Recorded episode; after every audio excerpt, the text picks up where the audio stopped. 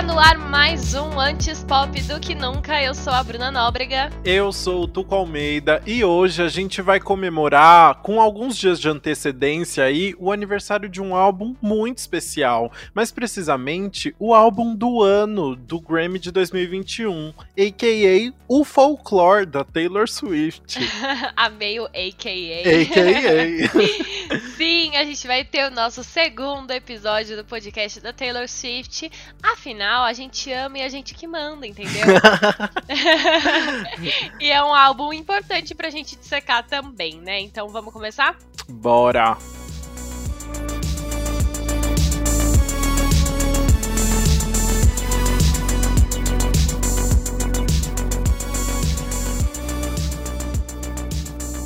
O Folklore foi anunciado no dia 23 de julho de 2020, totalmente de surpresa pra, pela Taylor Swift para ser lançado à meia-noite daquele mesmo dia. Então ela anunciou, tipo, vou lançar hoje. e na época, assim, a era Lover, né, que foi o álbum anterior dela, o sétimo álbum de estúdio, tava bem recente ainda. Não fazia nem um ano que o álbum tinha lançado. Então ninguém tava esperando mesmo. É, inclusive, a Taylor tinha lançado o clipe de The Man, que foi o último single, em fevereiro. Ela tava com a turnê do Lover marcada e tudo mais. Então, assim, a divulgação tava a mil, né? Só que aí veio a pandemia e todo mundo achou que ela tava só fazendo lockdown, igual o resto da humanidade, né? só que Taylor Swift não consegue ficar parada, não é mesmo? Então, ela usou esse tempo de quarentena, entre março e julho, para fazer um álbum inteiro. E aí, e aí saiu o Folklore, que ele tem uma sonoridade bem diferente de tudo que ela já tinha feito antes, né? A Taylor saiu do country, foi pro pop, aí depois ela foi pro popzão em Lover, né? Uhum. E aí uhum. agora ela chegou nesse pop que é um pouco mais indie folk, a, a época mais calminha dela, né? É. E eu é. adorei que toda a estética do álbum veio na mesma vibe, né? Na capa do álbum, a Taylor aparece com um casacão, meio que em várias árvores, ali no meio de uma floresta, tudo em preto e branco. Todo o ensaio para as fotos do álbum também seguem essa mesma estética. E, inclusive, a Taylor tá sempre com uma maquiagem, um cabelo e roupas bem simples no meio da natureza, toda folk, toda cowboy cowboy, né? Exato. Cowboy não, cowboy é passado, é toda folkzinha. É só folk, tá? Desculpa. Tô brincando. E no anúncio, a, quando a Taylor anunciou né, o álbum no Instagram, nas redes sociais, ela falou que a maioria das coisas que ela tinha planejado pro verão de 2020 acabaram não acontecendo. Como todos Mas, nós. Como, né? Exato, né? Clássico. Mais uma coisa que ela não tinha planejado aconteceu: fazer o oitavo álbum de estúdio. E aí ela ainda escreveu: Antes desse ano, eu provavelmente teria pensado demais sobre quando lançar essas músicas no momento perfeito, mas o momento que a gente está vivendo agora me fez lembrar que nada é garantido. O meu instinto está me dizendo que se você faz algo que ama, você deve colocá-lo no mundo. E esse lado da incerteza que eu decidi aceitar. E aí Maravilhosa. A maturidade chegando, né? Não, perfeito, né? E o legal é que, assim, não poderia ter dado mais certo, né? Porque além de ter vencido o álbum do ano no Grammy, igual a gente falou, ele foi um sucesso de crítica e de vendas também. O Folklore estreou em primeiro lugar na Billboard 200 com 846 mil unidades vendidas, marcando as maiores vendas semanais e números de streaming de 2020. Pouca coisa, né? E ele ainda foi o maior desde o próprio Lover, o próprio álbum da Taylor. Ela quebrou quebrando os próprios a recordes. Taylor né? sempre faz isso, né? e o Folklore também se tornou o álbum mais vendido do ano nos Estados Unidos, então realmente não teve para ninguém. Não, gigante. E ela lançou tudo de surpresa de um dia X e é sem divulgação praticamente. Né? Exato, né? sem ficar com aquela história de, de postar pistinha, né? Assim, foi só é... tá, toma um álbum aí, eu adoro Sim, isso. foi uma coisa muito diferente do que a Taylor fez antes, né? A Taylor sempre faz uma preparação muito grande para os álbuns e dá as pistas e vai soltando as coisas com calminho e do nada, pá, chegou com uhum. tudo. E aí agora a gente vai falar daquilo que a gente gosta, né? De quando quantas pessoas trabalharam Ai, nesse álbum. Sempre uma surpresa, né? Sempre aquele, momento de curiosidade. E olha que legal, a Taylor levou a sério o lockdown e a quarentena e o momento fica em casa e trabalhou praticamente só com duas pessoas. Aê, parabéns, Taylor. Usou máscara, fez tudo certinho. Uma delas foi o parceiro de longa data dela, né? O Jack Antonoff, que a gente já citou aqui no episódio passado, porque ele também trabalha com a Lorde e a Lana Del Rey. É, um a cada três episódios aparece o Jack Antonoff, né? É, basicamente. É que nem no comecinho da, do, quando a gente começou o podcast, que a gente falava do Scooter Brown sempre. Né? Exato. Né? Que a gente vai falar hoje de novo, falando Ai, nisso. Ai, Jesus, né? sabe, difícil. Mas tudo bem bem, vamos lá. E aí ela também trabalhou com Aaron Dessner, que é o vocalista do The National, que coescreveu e produziu 11 das 17 músicas, né, incluindo a versão deluxe com ela. É, e acho que esses parceiros que ela escolheu também ajudaram a definir bastante o tom que ela ia ter nesse álbum, né? Especialmente a gente, se a gente pensar no Aaron, né, que já tem um pezinho ali no indie, então estava super próximo. Mas a Taylor ainda teve outros dois colaboradores, que foi o Boniver ou Boniver, depende da sua pronúncia, que coescreveu e cantou na faixa Exile, e um tal de William Bowery, que mais tarde a gente descobriu que é o namorado da Taylor, o Joe Alwyn, que coescreveu duas músicas com ela, Betty e a própria Exile. Eu adoro que rolou até uma, uma teoria de que o William Bowery era Lana Del Rey, lembra? Eu fui te falar mó animado, pensando que era isso. Não, e parece que é, é um codinome. Não sei se é codinome. Qual que é a palavra certa? É um. Pseudônimo. Ai, pseudônimo, isso aí. Isso. William parece que é o nome do avô, do avô do Joe. E Bowery vem do Hotel Bowery, que eles já se hospedaram juntos. Alguma coisa assim. As pessoas foram. Quando elas viram esse nome, elas já conectaram com o Joe direto, alguns fãs. Eu fico porque chocado. Teve essa relação. Aí depois, mais tarde, a Taylor confirmou que foi ele.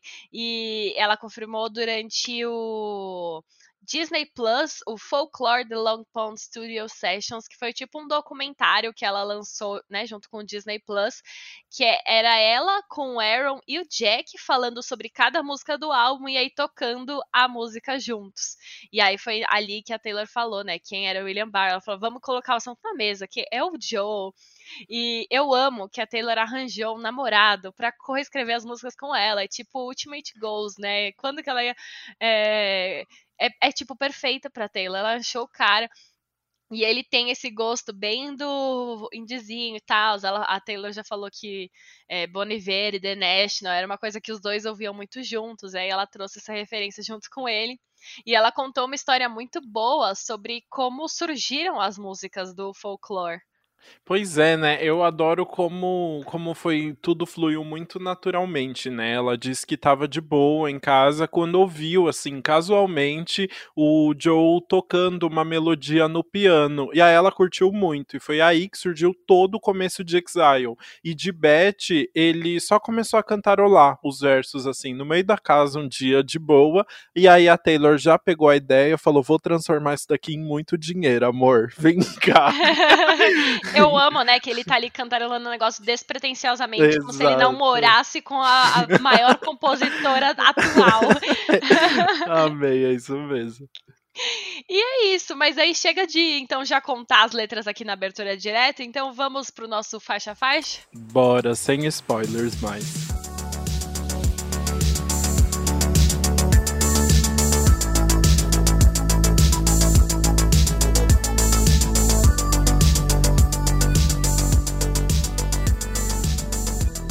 E vamos começar então pela número 1, um, The One, a primeira música do álbum, já anunciando aí que é a primeira, bem no título, né?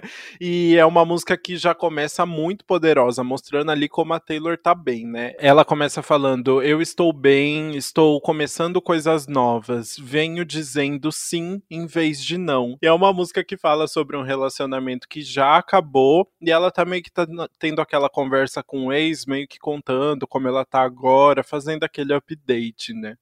É, é sobre isso. É sobre Taylor... isso.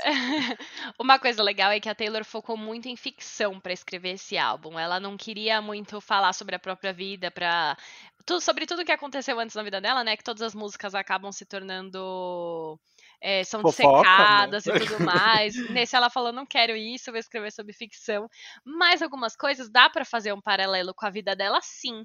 E inclusive tem várias metáforas é, pra treta dela com a Big Machine, é, que a gente falou aqui no segundo episódio, né? Tem coisa dela do.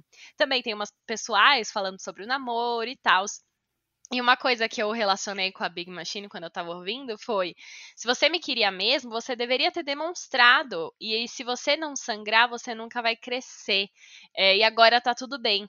Então fala um pouquinho sobre essa treta, que é tipo, ela saiu da gravadora, né, quando ela, ela, terminou o contrato, e aí depois teve toda a treta, e ela fala, né, se você realmente me queria, você deveria ter me ajudado, me mostrado umas coisas. Então eu sinto algumas metáforas para isso durante todo o álbum e já começa com The One.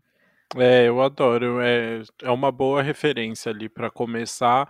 É, umas referências mais suaves também, né? Tudo meio nas Sim. entrelinhas ali. Essa né? mais calminha. Inclusive no, no Long Pond Studio Sessions, né? Do Folklore que ela lançou pro Disney Plus, a Taylor confirmou que tem um duplo significado mesmo essa música. Ela disse que a situação pode se aplicar para uma música em que você está só atualizando um ex sobre como tá a sua vida e tentando ser positiva sobre isso, mas também é, é como ela tava num momento criativo, sabe? Em que ela tava só falando sim para as coisas, que ela vai lançar um álbum no pior momento para lançar um álbum, sim, ela vai fazer coisas com o Aaron Dessner que ela sempre quis trabalhar, sim, ela disse que ia começar a dizer sim para as coisas.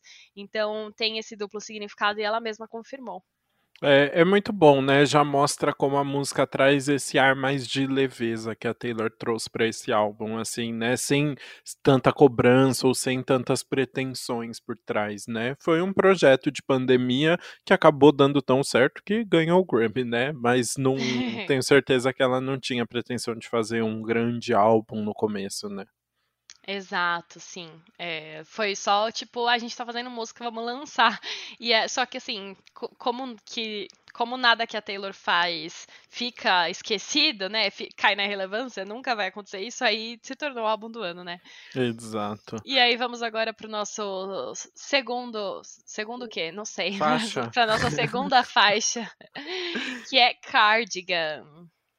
Exatamente. Esse foi o primeiro single do álbum, na verdade, né? E Cardigan é muito especial porque é a música que começa uma trilogia do álbum que é bem especial, né? Tem, o álbum tem três músicas que falam sobre a mesma história, sob perspectivas e tempos diferentes ali, envolvendo três personagens, né? E é uma história de ficção ali que a Taylor criou e foi algo até bem diferente do que ela costuma fazer, né? Porque as letras da Taylor são sempre bem pessoais, né? Especialmente falando sobre os relacionamentos dela e como você já tinha comentado antes, esse ela investiu em, em criar histórias e ela não, não se contentou em criar história em uma música, ela continuou em mais duas, né? Exato. E aí, essa especificamente é sobre uma mulher que chama Betty, que a gente vai ver na, na música que chama Betty de fato. E aí ela relembra um amor da juventude com carinho, apesar do cara ter cometido um erro, né? Porque essa trilogia tem três pessoas, a, a Beth e o James, que são os namorados, e aí tem uma terceira pessoa que a Taylor diz que chama Augustine. Enfim, ela criou lá. e aí, basicamente, o James e a Beth namoravam, e aí o James traiu a Beth com a Augustine durante um tempo, mas ele quis voltar. E aí, essa, todas as músicas fazem referência a essa história, uma faz referência a outra, e é bem legal perceber isso. E aí, essa, enfim, ela relembra esse amor da juventude, né? Já passou uns anos, e ela fala, inclusive, dele ter cometido um erro, né? Ela fala: Chase two girls, lose the one. É, corra atrás de duas garotas e perca a garota certa. E ao mesmo tempo ela faz o trocadilho com The One, que é a música anterior, né? E aí tem uma referência bem legal nessa música também, que é uma referência para Lover, o single do álbum anterior, né? Aqui ela fala: Você desenhou estrelas é, em volta das minhas cicatrizes, mas agora eu estou sangrando. E em Lover ela fala também sobre cicatrizes. Ela fala: Com cada cicatriz de é, tocar violão que eu tenho na minha mão, eu aceito essa força magnética de homem para ser o meu amor, o meu lover, o meu amante. Então, é, essa metáfora das cicatrizes também é bem presente aí nas músicas da Taylor. É, e eu adoro falar que você cria fanfics, mas no caso de Taylor Swift, a gente sabe que ela pensa em tudo mesmo. Cada ela palavra pensa. ali, ela dá um, um Google para ver se ela já usou em outra letra, né? Ela dá uma olhada ali no letras.com. Olha, então, e eu vou falar a verdade. Que é. Uhum. Quando a gente tá, tipo, essas músicas, se você quer fanficar mesmo, cada verso pode ser uma referência diferente pra uma música dela. Mas aí eu não vou tão além, sabe? Eu pego algumas que eu acho que podem trazer mais o, a vibe, porque tem umas que eu acho que são bem aleatórias, mas que os fãs acham, entendeu? É, toda música que você vai ver, as pessoas fazem isso, né? Elas ficam procurando referências de músicas anteriores e tal. Só que às vezes, assim, principalmente músicas que a, o cantor é o compositor dele mesmo, às vezes é só uma metáfora que ele gosta, ou é a forma dele expressar alguma coisa, e ele vai se repetir mesmo naturalmente, sem, sem nem sempre ficar pensando muito nas letras anteriores, né? O caso da Taylor em especial é diferente porque ela gosta muito de easter egg. A Taylor é a uhum. Marvel da, da música pop, né? Que adora uns easter eggs e tal. Mas. Uh, então, a, a, da Taylor eu entendo. Mas a galera dá uma forçada às vezes, né? Tipo, você não pode usar tipo, a palavra vestido em duas letras que vão falar, olha, uhum. tem tudo a ver aqui. E às vezes não, é só um vestido. Né? Ah, é verdade. Não, eu, eu concordo com essa análise. Mas com a Taylor a gente fica mais de olho, né? Inclusive, eu amo a história da nossa próxima música, que é The Last Great American Dynasty. Here goes the Great American Dynasty. eu amo essa música, juro. É muito bom. É, e é uma música meio que baseada em histórias reais, né? Porque... É uma música 100% baseada em história real. A música conta a história da Rebecca Harkness, que foi uma mulher que era muito mal falada ali pela, pela vizinhança dela, e mas ela conseguiu criar uma fama e crescer em cima disso. E como a Taylor ficou sabendo dessa história? Ela comprou a casa da Rebecca, que fica em Rhode Island, em 2013. E aí ela ficou meio obcecada por essa pela história da Rebeca, né? Ela ficava contando até pros amigos e tal, né? A Taylor é, ficou muito viciada. Ela contou já em várias entrevistas, assim, que ela ficou sabendo dessa história. Assim que ela comprou a casa, o cara que estava vendendo o imóvel contou, né, que a Rebecca Harkness já tinha vivido lá.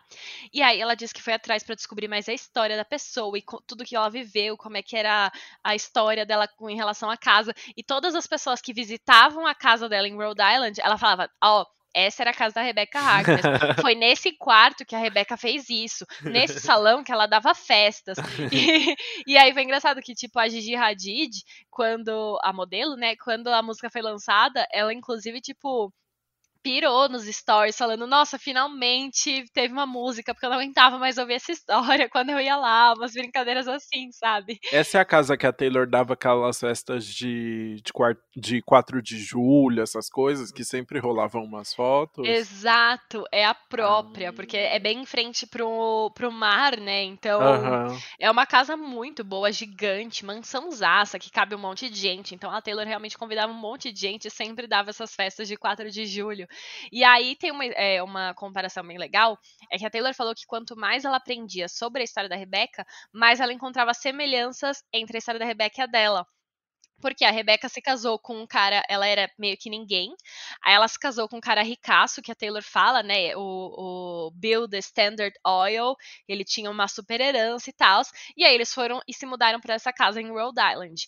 E aí lá é, as pessoas ficavam comentando, porque achavam que, tipo, cara, ela ia dar um golpe nele, sabe? Até porque o cara morreu pouco tempo depois. Ah, e aí ah, ela entendi. usava a casa sozinha. E aí a vizinhança comentava muito, fazia fofoca e não sei o quê. E aí a Taylor viu semelhanças com ela, né? Porque ela é a fofoca da vizinhança porque ela mora lá e agora ela é famosa. E as pessoas reclamavam muito quando ela dava as festas de 4 de julho, porque fazia barulho e ficava confusão e tal. Não era confusão, né? Mas tipo, atraía paparazzi e tudo mais. E as pessoas ao redor não gostavam. E aí a, a, foi muito legal porque a Taylor usou essas semelhanças entre as vidas das duas para fazer uma virada muito boa na própria música. Porque ela tá lá contando a história da Rebeca, a não sei o que lá, aí ela fala. E aí, por 50 anos, a casa ficou parada até que ela foi comprada por mim. E aí ela fala, aí ela continua o refrão, mas agora sem estar tá falando dela, de, tipo her, né? O, ela fala é me, né? Tipo, agora as pessoas estão comentando pessoa, sobre mim, né? ela tá uhum. contando em primeira pessoa. Eu amo essa virada da música. Eu acho que foi tipo uma jogada genial da Taylor escrever assim. E é uma coisa que ela usou, inclusive, é, muito no, no, segundo álbum, no Evermore também, na música Nobody No Crime, e que ela diz que essa é uma técnica de músicas country, que ela aprendeu logo no começo da carreira, que tipo, eles estão cantando sobre uma coisa aleatória e do nada eles é, viram a história para eles, assim. Ela diz que é uma técnica que as pessoas usam real, e eu achei Legal. É, é, bom, né, porque tipo, você tá contando uma história e do nada, e essa pessoa não era nada mais, nada menos do que eu mesma. Minha mãe, aquela pessoa. Ai, Mas, eu, juro, eu acho é... que é genial. E é legal porque explica um pouquinho a, a, obsessão da Taylor com a história da Rebecca, né? Porque uhum. é isso, né? Tipo, ela se identificou. Eu acho muito legal a Taylor é, ficar falando nas músicas dela sobre toda essa toda essa pressão e toda toda essa imagem que é criada em cima dela por ela ser uma cantora, né, uma mulher e que está fazendo muito sucesso e que a gente sabe que tem muito machismo envolvido, né? E eu acho que ela soube muito cedo colocar isso dentro da arte dela e criticar tudo tudo que estavam falando, seja fofoca de paparazzi, seja, enfim, gente tentando tirar o prêmio da mão dela. Uhum. assim, tem não, mas é, opções. Mas é engraçado que, assim, no começo, a Taylor não gostava, ela se afetava muito, né? Ela achava que, tipo, toda vez que ela revidava, as, é, vinha muito. muitos comentários negativos falando que ah, ela era louca, ela era vingativa, ela não uhum. sei o uhum. quê. E a, é mais recente esse processo dela de entender que, na verdade, a, a mídia que, tá, que coloca uma visão negativa sobre ela, sabe? Uhum. Eu acho uhum. que veio mais nessa parte do Reputation, a partir dali que ela começou a usar esse imaginário de bruxa, sabe? Como as pessoas viam as bruxas e se associar a isso. A In Lover, ela veio com The Man, né? Se colocando, tipo, se eu fosse um homem, vocês iam me amar, vocês iam me elogiar, cair nos meus pés é, vocês não iam ficar falando isso de mim. essa é uma visão muito boa. E aí ela começou a ser mais vocal sobre isso também, né? A, a fazer essas comparações publicamente. E, tipo, é, chamar pra chincha, assim, né? Quem, quem começasse a, a, a, a tipo, ter essas visões machistas e estereotipadas é, em relação a ela antes. É, mas ao mesmo tempo eu acho que o 1989, o 1989, ele trouxe alguma, tanto Blank Space, que ela ficava brincando com uhum. o fato uhum. dela ser a, a menina que namorava todo mundo, ou como Shake It Off, Shake It Off de uma forma mais, mais tranquila, mas Blank Space brincava bastante com isso também, uhum. dela ser, da questão dela falar dos namorados nas letras e ser a, a doida que fica, que não consegue segurar o homem homem, né? Sim, já começou a ironizar, né? Eu acho que é, na música ela já falava antes, e aí eu acho que em entrevistas, assim, sabe, uhum. publicamente, em eventos, uhum. que aí ela começou a se impor mesmo, tipo, depois da treta com o Kanye, que aí ela fez aquele discurso no Grammy, Nossa, tipo, foi. nunca deixem você, alguém tentar é, roubar os créditos das suas coisas e não sei o quê. E aí ela começou a se posicionar publicamente em relação a isso. Eu acho que, tipo, a, deu uma boa ajudada, sabe? É, faz sentido, né? Porque você meio que tem duas opções quando você vê essas coisas acontecendo, porque elas vão acontecer. Tipo, vai ter tabloide falando que você tá grávida todo mês quando você é famosa, né? Uhum. E aí, ou você só ignora tudo isso e para não chamar mais atenção para esse tipo de, de discurso, ou você responde de uma forma dentro da sua arte e de uma forma inteligente, que é o que a Taylor começou a fazer e deu super certo também, né? Sim, exato. E agora a gente vai para a nossa quarta faixa, então, que é Exile, que é o feat com o Bon Iver, o queridinho dos fãs, né? Exile foi uma música super. que as pessoas se apaixonaram. É, exato. É um, uma música mais calminha ali. O, o Bon Iver tem bem a carinha do Bon Iver dessa música, né? E, e é uma conversinha, né, entre dois namorados ali que estão se revendo depois de um término, mais uma história de, de updates dos namorados. E aí, enquanto ele canta sobre como ele tá confuso por ela ter seguido em frente tão rápido, ela fala que, na perspectiva dela, ela sofreu em vários sinais de que tudo estava dando errado há muito tempo, ela já tinha se tocado antes do que estava rolando. É uma conversa madura, né? Sim, é ele tipo, como você já fez isso? E ela, meu Deus, mas eu já eu já tava dando sinais há muito tempo, eu já tava aqui, ó. É, é, fala muito sobre problemas de comunicação dentro de uma relação, né? Uhum. E acho que essa música é algo que provavelmente a Taylor passou, assim, né? De tipo, está com um namorado e aí do nada você cresce muito e você é essa cantora gigantesca e, tipo, eu, eu sempre fui essa pessoa, né? Só você uhum. que não uhum. acompanhou, meu anjo. é, e é aquela que eu amo, né? Que tá é sobre um casal conversando e tem a, os dois conversando mesmo. Eu amo essas músicas. Ai, você ama. Eu gosto que o álbum tem algumas coisas clássicas, né? Que seguem meio que em todas as músicas, ou na maioria. A gente já falou que a Taylor criou muitas é, histórias fictícias para escrever sobre nesse álbum, né? Ela pode basear um pouquinho na vida dela, mas ela tá imaginando ali pessoas fictícias quando ela tá criando. E outra coisa que acontece muito nesse álbum é que ele faz muitas referências a filmes e cinemas. Hum, é, em várias músicas ela cita isso. E uma delas já tá nessa música que ela fala: Eu acho que eu já vi esse filme antes e não gostei do final.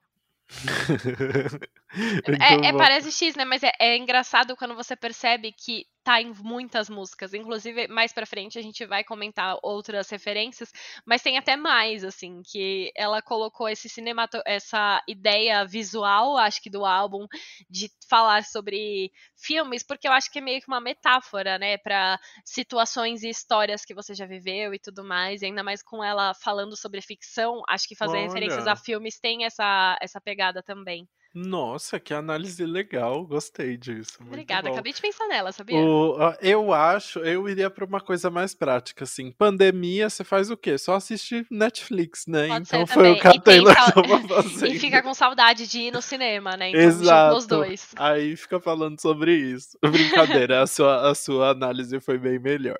Obrigada. Bora para a próxima faixa, então, que é My Tears Ricochet. Ai, eu acho essa palavra muito difícil, é muito. Ricochet.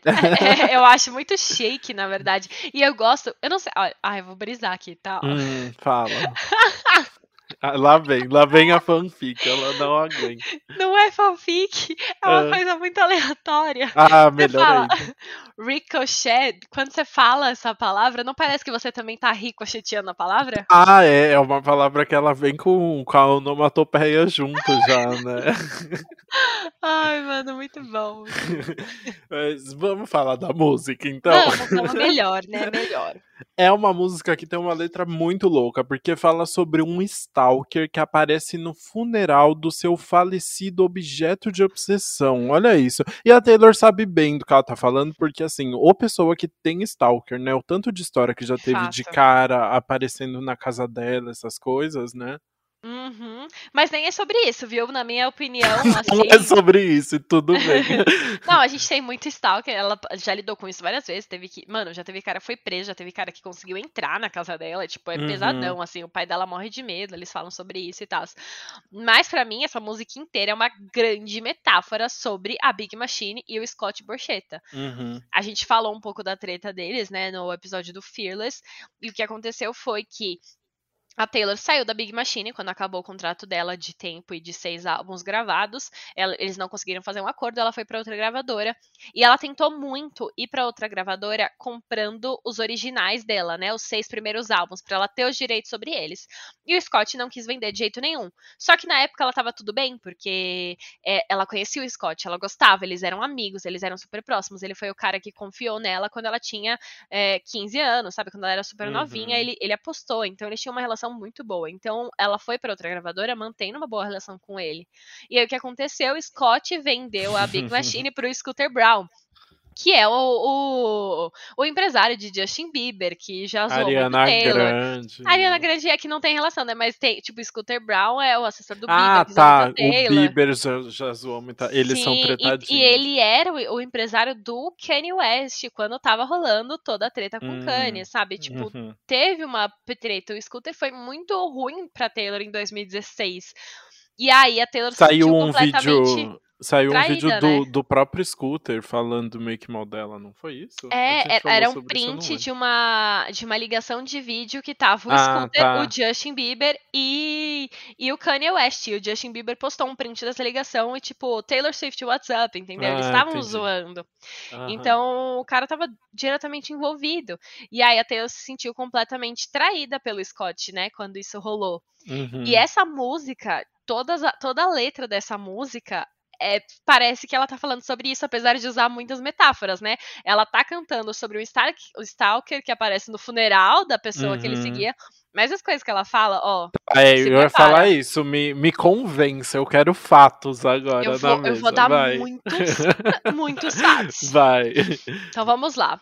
Primeiro ela fala assim: Até no meu pior dia, será que eu mereci todo o inferno que você me deu?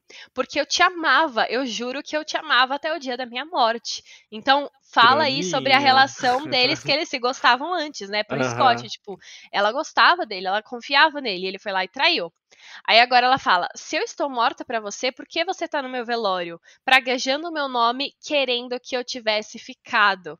Ou seja, Hum, Agora ela meio que tá morta pra ele porque ela saiu da gravadora, mas Uhum. ele continua atrás dela praguejando, querendo que ele tivesse, que ela tivesse ficado na Big uhum, Machine, entendeu? uhum. É, aí já, já começou a aparecer mais mesmo. Não, aí tem mais. Agora vamos continuar aqui, ó. Ah, Você sabe que eu não queria ter que te assombrar. Mas olha essa cena fantasmagórica. Você está usando as mesmas joias que eu te dei enquanto você me enterra. Atenção agora, as joias são uma metáfora para os álbuns dela, que é o que ele usa tipo como maior atrativo quando ele vendeu a gravadora, né? As pessoas, ah, quem queria entendi. comprar a gravadora, o maior é, a- tipo, o maior bem que a gravadora tem são os álbuns São da os Taylor, álbuns são os mais lucrativos dali, né? Uhum. Então são as joias. E aí, de novo, ela fala: Você teve que me matar, mas isso te matou igualmente. Por quê? Mesmo ele tendo vendido. Quando ele vendeu a gravadora, né? Que ela, ele teve que se sair, porque ela já tinha saído. Você se matou ao mesmo tempo, porque.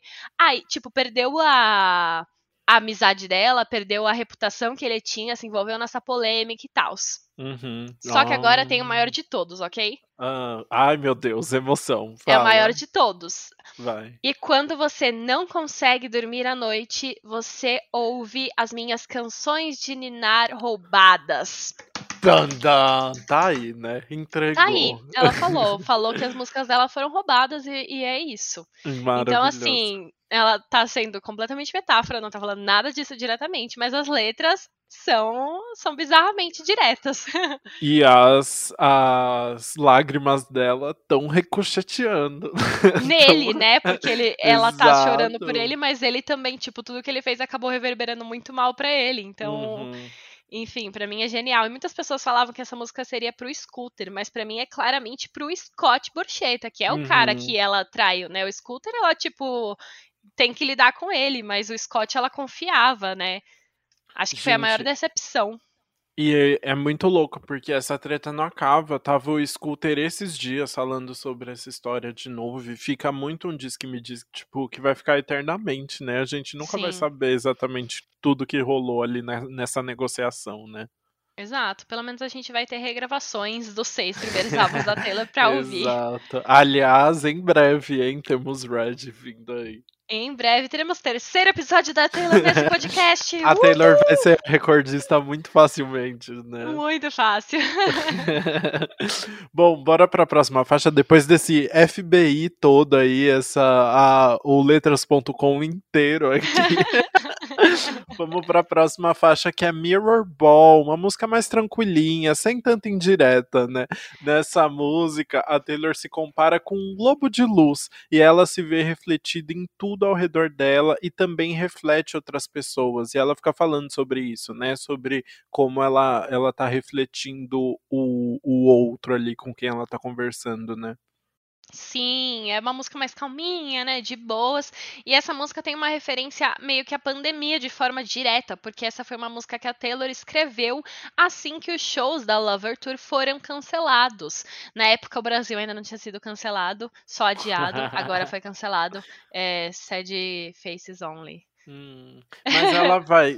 Como que ela vai fazer agora? Ela vai ter que fazer uma turnê com 10 álbuns, né? Nossa, com sei lá. Capaz da 10 Taylor álbuns. só desistir de turnê, Eu vamos ver. possível. E ela fala da pandemia de forma direta quando ela fala assim: eles cancelaram os circos, queimaram a balada e mandaram pra casa os cavalos e os palhaços de rodeio. Então é, é realmente isso, né? Todas as coisas foram canceladas, acabaram, todo mundo foi pra casa e a Taylor fala sobre isso.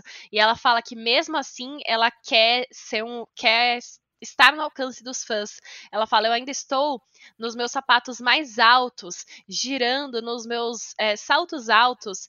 Pra, apenas para vocês. Então é uma mensagem muito fofinha. Eu gostei mais dessa música depois que a Taylor falou um pouquinho sobre a mensagem no, no filme do Disney Plus. É, é porque é meio bizarro, né? Ela, ela falando assim, ai, gente, eu sou uma bola de espelho. Aí você fica pensando naquela bola de espelho de de primeiro, balada, né? Você fala que? Como assim, né? Mas depois você vê fica bonitinho. Ela, é tudo uma metáfora, né? A Taylor usa muitas metáforas nesse álbum, sim. Ah, Ela é não quer poeta, contar. né? É uma poeta, é uma. É, é sobre isso. Tô É falando sobre muito isso. sobre isso. Bom, vamos para a próxima faixa agora, que é Seven, que é a sétima faixa, então fica Olha aí, só. né? Fica Depois aí. de The One vem a Seven. E, ai, é uma Taylor música sempre que fala. pers- perspicaz. É, muito fofa, né? É uma música que fala sobre amigos de infância que acabaram tendo uma vida infeliz. E aí ela tá refletindo um pouquinho sobre a própria inocência na época e como os problemas poderiam ser facilmente resolvidos. É. É, é, é, é engraçado porque é uma, é uma música fofa, uma música mais calminha ali, mas que tem um, tem uns versos que parecem mais dark, assim, né? Do nada Sim. vem um lado mais sombrio ali dela revendo essa infância, né? Aham, vem é real, né? Ela tem é, esse olhar meio relembrando com saudades, né? Porque não é mais assim. E eu gosto também de um trechinho que ela fala: Mas eu estava alto no céu com a Pensilvânia embaixo de mim. E a Pensilvânia é o estado que ela nasceu, né? Ela nasceu em Uhum. Reading, Pensilvânia. E aí eu gosto também que essa tem um tom de música infantil mesmo, né? Ela mais calminha, fala. Eu lembrei muito de It's Nice to Have a Friend, que é uma música do álbum anterior dela, Hum, que também tem essa vibe mais calminha e lembra e traz muito de infância, né? Fala muito de passado e crescimento. Então eu acho que é bem parecido o tom e a- o tema das duas músicas. Exato. Mas, pra falar a verdade, é uma letra que eu não entendo completamente. Igual aquela parte que ela fala é. Eu acho que a sua casa é assombrada e o seu pai tá sempre nervoso. Eu acho que esse é o, esse é o motivo. E eu fico, quê? O que, que você tá falando? É meio confusa, assim. eu queria, eu queria saber mais essa história, sabe? Mas é uma letra que, que me passa uma profundidade muito grande, assim. É uma música que eu gosto bastante. Justo. Bom, e agora a Taylor fez The One como a primeira faixa, fez Hum. Seven como a sétima, e aí ela chega em August como oitava. E aí você sabe que mês do ano que é agosto? Oitavo. Oitavo. Ela conseguiu. E aí, essa é a segunda música do triângulo do álbum que a gente explicou, né? A Taylor chamou a menina de Augustine. E aí, essa é a perspectiva dessa menina com quem o boy, né? O James traiu a Beth. Ai, muito bom. É, e ela conta, né, que a, a Augustine se apaixonou pelo James, mas ela sofre porque ele amava mesmo a Beth. É triste. Você percebeu, quando você ouviu pela primeira vez o álbum lá atrás, que já teria essa. que as músicas estavam interligadas, assim, muito, muito rapidamente? Qual era a relação entre as músicas? Então, no quando a Taylor lançou o álbum, ela Ela já falou, né? ela fez uma quando ela fez uma live, não foi uma live, peraí, deixa eu explicar. Quando a Taylor lançou o álbum, ela foi naquele chat do YouTube onde estava rolando a estreia do videoclipe de Cardigan, e aí ela Ah. começou a contar alguns detalhes. E nisso ela falou: "Olha, vai ter tem três músicas, por exemplo, que são interligadas sob pontos de vista diferentes, é, sob e tempos diferentes. Mas eu gostei muito de, do como elas estavam conectadas e eu espero que vocês consigam identificar. Uhum. E aí, e aí foi a loucura. Quando, né? quando o álbum estreou e as pessoas foram ouvir, elas ficaram doidas para descobrir quais eram essas três músicas. Muitas uhum. pessoas, inclusive, assim, não foram de cara. Uma elas perceberam que era a Beth, né? Que é a mais óbvia das uhum. três. Mas as outras, elas ficavam em dúvida. Tipo, ah, as pessoas pensaram que podia ser Cardigan, até achar ó, as três certinhas, que aí todo mundo ouviu e falou, não, são essas três. Demorou um pouquinho. E aí, quando eu fui ouvir, eu também fui procurando, né, essas referências. Mas a primeira vez que eu ouvi, não. Eu só consegui na segunda. Durante a letra, você vai percebendo que é, é o cara traiu, né? Ela com alguém. Então, traiu alguém com ela. Isso, essa oh, é a frase certa. É, é. O, uma dúvida rápida aqui, porque a traição é uma. É uma. Tema bem recorrente. Tem um, um motivo específico para traição ter sido um tema tão, tão presente no álbum? A Taylor é, falou sobre não, isso? Não, não falou. Quando lançou, eu já tava jurando que ela tinha terminado com o Joe, né? Que tinha rolado um super caos ali.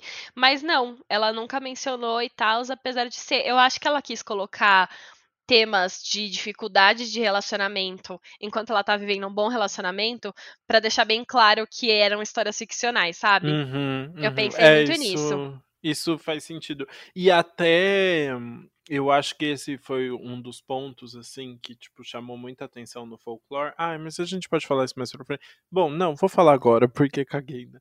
É, eu acho que também mostra um pouquinho, assim, um, um amadurecimento nas temáticas da, das letras também, né? Assim, tratar, tratar de, de questões no relacionamento de uma forma um pouco mais madura e de questões um pouco mais sérias, assim. Não que as outras coisas não sejam, né? Mas eu acho que trouxe essa carga da para Taylor assim de de estar tá agora uma cantora muito madura e falando sobre coisas mais sérias, sei lá, né? Concordo. Tá, mas então vamos agora voltar pro. Hum, pra gosto aqui, né? Volta Não, mas é, é, bem simples, assim. Tem algumas partes que ela fala assim, mas eu consigo ver a gente perdido uma memória. Agosto passou rápido e, e se perdeu em um momento no tempo porque você nunca foi meu. Hum. É, ou ela fala assim, nossa, é, queria tanto. Queria tanto um amor de verão e dizer nós, mas você nunca foi meu para perder. Então ela fala muitas vezes isso, sabe? Que ela viveu um amor épico de verão com ele e tudo mais, mas ele nunca foi dela, ele era, tava em outra pessoa, então ela não podia nem pedir isso dele. Entendi. E e falando da letra, eu preciso falar, eu amo a ponte dessa música, que ela eu cresce ia falar um disso jeito. agora, porque tá muito bom, assim, anota... no meio de anotações muito sérias, pesquisas profundas, tá? A ponte dessa música é tudo, com pontos de exclamação. Juro, eu amo, e eu amo que na versão do, do Folklore, né, do Long Pond Studios, do Disney Plus, hum. o Jack Antonoff, ele fica muito animado também. Ah, é? É. Ele levanta da cadeira e começa a dar muita risada enquanto ele toca compulsivamente, assim. É muito bom de assistir, porque é muito legal. É, ela fala, né, tipo, Back when we were still changing for the better, hum. wanting was enough. Ah, tá. Nossa, é muito bom mesmo. E aí depois aumenta, né? Come your plans just in case you call and say, me behind them all. So much for summer love saying us. Nossa, é, toca no fundo da alma. Não hum. dá, é sério. Nossa, enfim. Não, e ai, tem depois dessa ponte. não, juro, não, não consigo. Depois dessa ponte tem aquela parte que acelera, que também o Jack Antonoff ficou muito animado, que ela fala: Remember when I pulled up and said, get in the car, and then kiss all my plans just against the call. Back when I was leaving for the hope of it all, for the hope of it all. Uhum. Me, me behind them all. Nossa, muito bom. ai, o meu microfone até parou de funcionar, peraí. Eu juro, nossa, essa música me deixa muito feliz. Acalmou, que é um. Que Acalmei. É um Agora que estamos com os ânimos acalmados, vamos também continuar acalmando nossos ânimos na nona faixa desses Me Trying, que também é bem lentinha. Nossa, é uma música mais, mais bad vibes agora, né? Uma música falando aí sobre aceitar, é, sobre ela tentando aceitar que erra dentro de uma é. relação, que, que ela tá tentando muito reparar esse erro, né? Mas que então é, é uma música sobre ela tentando reparar, ela tentando. Ela está tentando. Ela tá tentando muito, coitada. Mas nem Taylor Swift é perfeita, né? É sobre isso. Mas é, e eu gosto muito que, tipo, é, a letra toda, assim, né? Ela vem. Eu não sei o que dizer, mas eu tô aqui na porta da sua casa e eu apenas quero que você saiba que eu estou tentando. É um, uma grande carta, assim, aberta. Eu acho que ela faz uma pequena relação com Mirror Ball também, né? Que a Taylor fala que ela tá lá dançando de salto alto, girando, sempre para estar perto das pessoas, para as pessoas continuarem ao redor dela. E aqui ela também fala: tô tentando, tô aqui e tal. Eu acho que tem uma pequena relação com Mirror Ball nesse sentido. E até quando a Taylor foi falar dessas duas músicas, ela falou que elas têm essa um pouquinho de ligação, dela tá ali tentando e tudo mais. Legal. E tem mais uma ref de, de filme também que você tinha comentado, né? Exato, continuamos. Falei que esse álbum citava muitos filmes e aí eu trouxe mais uma para vocês. Aqui ela fala: Você é um flashback num rolo de filme na única tela da minha cidade. Ai, que Olha essa metáfora, né? tipo, Muito você boa. é um flashback num rolo de filme na única tela da minha cidade. Negócio aqui, ó, tipo, você é o deus da minha vida, né? Não, é, a, a gente já ficou animado com a Lorde falando This is the super cut of us. E aí vem a Taylor Swift e adiciona mais três camadas de, de temáticas de cinema numa, no mesmo verso, né? Nossa, tudo, muito bom. Você sabe o que eu acho legal dessa música? É que tira um pouco, assim, eu lembro muito, os, principalmente os singles da Taylor, que tinham a ver com relacionamento ou sobre é sobre essa temática assim ela tinha muita razão normalmente nas questões né os caras deram muita mancada. E esse é ela falando em primeira pessoa Sim. sobre sobre dar mancada né e sobre e, e assumindo os erros né. Que eu acho que tem muito a ver também com a música seguinte que é Illicit Affairs não que seja uma música pessoal, né? Mas que é legal ver ela compondo desse outro lado, porque é uma música que fala sobre infidelidade, né? Sobre como esse uma traição começa como algo meio da adrenalina, e ela até fala que foi, foi uma droga que foi muito boa nas primeiras centenas Uhum. de vezes, alguma coisa assim, né? Mas que inevitavelmente vai deixar todo mundo com o coração partido e que se torna se torna um Magoada, grande né? problema, né? É, exatamente, né? Nossa, sim, ela se coloca na situação, né, de saber que tá fazendo uma coisa errada, que vai magoar e tal. Eu gosto dela assumir esse lado também. É uma coisa que ela vai fazer em outra faixa daqui pra frente, que é Peace, e que ela fez em Afterglow, que é uma faixa do Lover, que é muito Hum. difícil, né? É, em toda a discografia da Taylor, a maioria das vezes de relacionamentos amorosos, a gente vê é, que outra pessoa fez uma coisa errada, né? E ela nunca se colocou nesse lugar dela também fazer alguma coisa, né, fora tipo, do padrão de uma relação. É E porque é muito, legal mais porque- fácil. É muito mais fácil você reclamar do que Sim, você ter que assumir um monte erro, de né? erro, né? Exato. Exatamente. Mas ao mesmo tempo todo mundo é humano, então é legal, tipo, todo Exato. mundo erra, né? Então é legal ver esse outro lado. Eu amei quando eu Uhum. ouvi Afterglow. Nossa, me identifiquei pra caramba, né? Eu tô quem não comete erros. Enfim, Illicit Affairs é muito legal. Eu acho que tem essa relação com This Is Me Trying, também tem uma relação com August no tema, né? Que a gente fala, fala de traição. Em August fala que é uma música total sobre infidelidade. E ela fala assim: o que começou em lindos quartos acaba em encontros escondidos em estacionamentos. E em August é justamente ela fala que eles se encontravam escondidos no atrás do shopping, né? Então, provavelmente Hum. no estacionamento do shopping. E aí ela vai, vai evoluindo como funciona esses encontros escondidos e tudo mais. E chega na ponte, que também é show. Co- Sério. Como que é a ponte de Affairs? Você quer, que lembro. Você quer que eu É interprete óbvio que eu quero que você interprete. Ela fala assim: Don't call me kid, Ah, don't call me baby. Look at this godforsaken mess that you made me. É muito bom mesmo. Desculpa, vou parar. Não, começa. Nossa, sério, eu amo também. Meu Deus, eu, eu, inclusive, você já percebeu que eu tô com dificuldades aqui em escolher minha música favorita. Vamos seguir. Ah, é? Você tá com essa questão aí. Ai, pra mim foi muito fácil dessa vez. Nossa, a gente vai brigar nesses momentos. Eita, tô Eu não sei se você viu o comentário que eu coloquei. Eu não vi. Ai, meu Deus, eu nem vou ver agora, então. tá bom. eu vou ficar nervoso. Bora pra próxima faixa, vai. Vamos falar agora de Invisible String, nossa décima primeira faixa, que eu me empolguei nas referências também. Lucas, me perdoe. Esse episódio vai ser muito longo, né? Eu não tava esperando isso.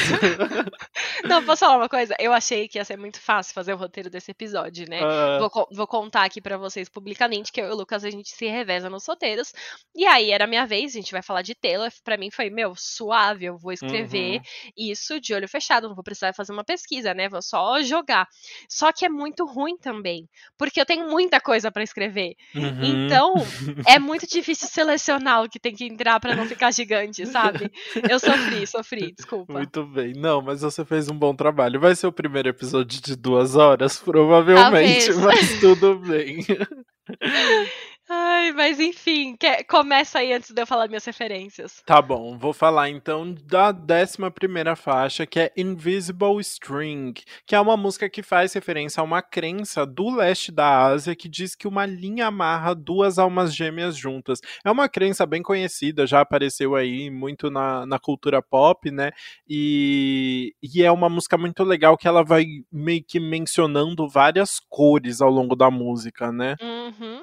Nossa, sim, ela menciona várias cores e ela menciona vários acontecimentos de coisas aleatórias que podem ter levado os dois a ficar juntos. E essa é uma música que é 100% pessoal. A Taylor faz várias referências a ela e ao Joe Alwyn, né, que é o namorado dela já de Hum. quase cinco anos. Então, eles têm uma- já uma longa história e essa é uma super declaração de amor.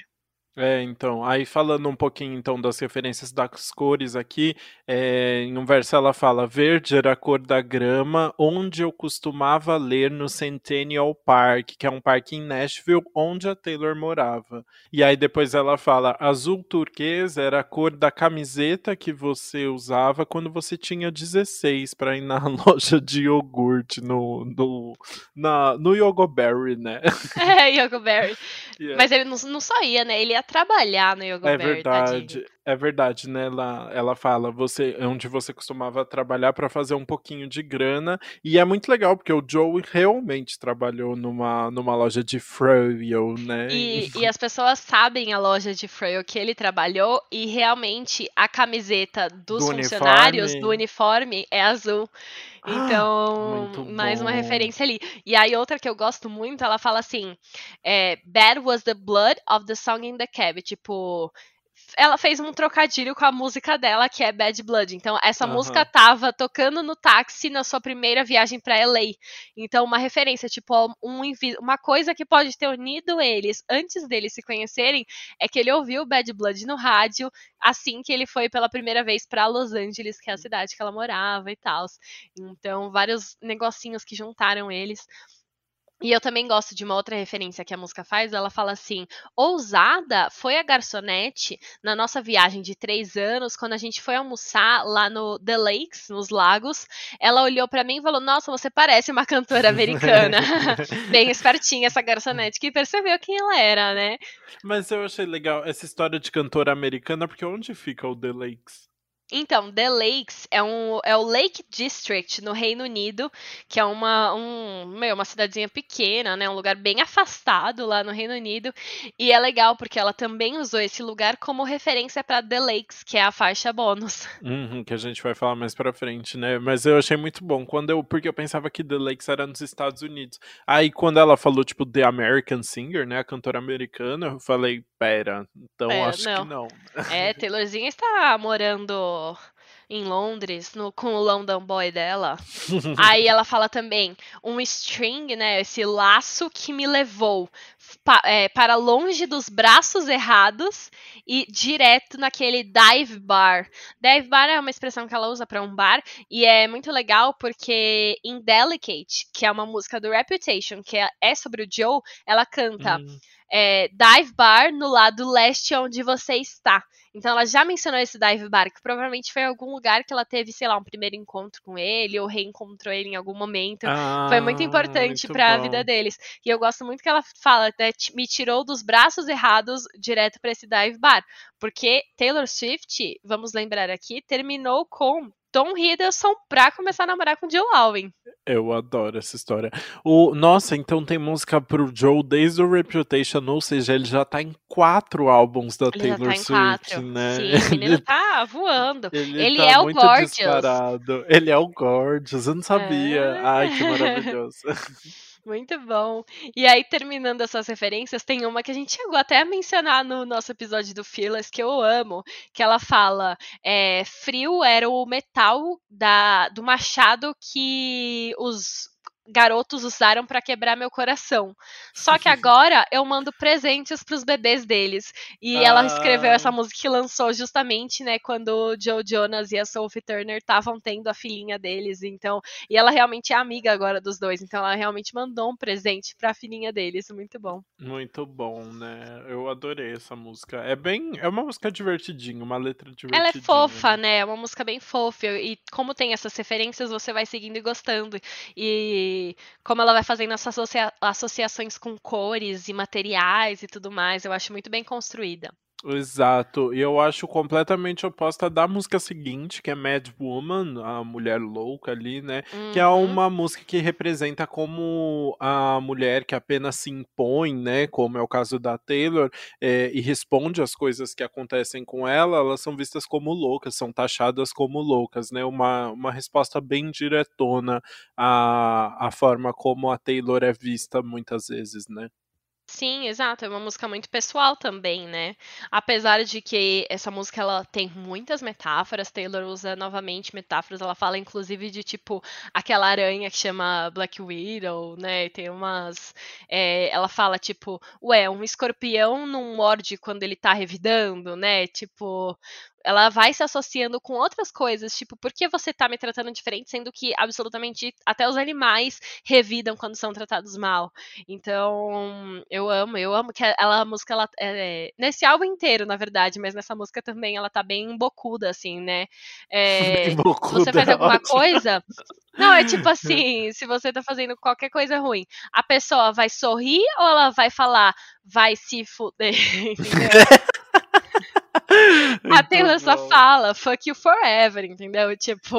Mano, eu adorei. Onde é? é fuck you forever? É nessa faixa? É, é. Ela Gente, fala... porque eu achei tão específico, me marcou muito essa expressão, porque não é só fuck you, é tipo, é vai subir forever. sempre, sabe?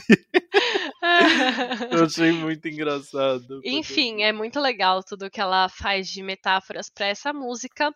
E aí, vamos para a próxima, então, que também tem uma história bem interessante por trás, que é Epiphany, nossa 13 terceira faixa. Exato, ela fala sobre a esperança de achar paz nos sonhos, apesar de viver em um mundo de caos e violência. Um, uma música necessária, né? É uma música necessária que tem tudo a ver com o, o momento atual, né? Que, que a gente está vivendo, mas que ela escreveu também no ano passado.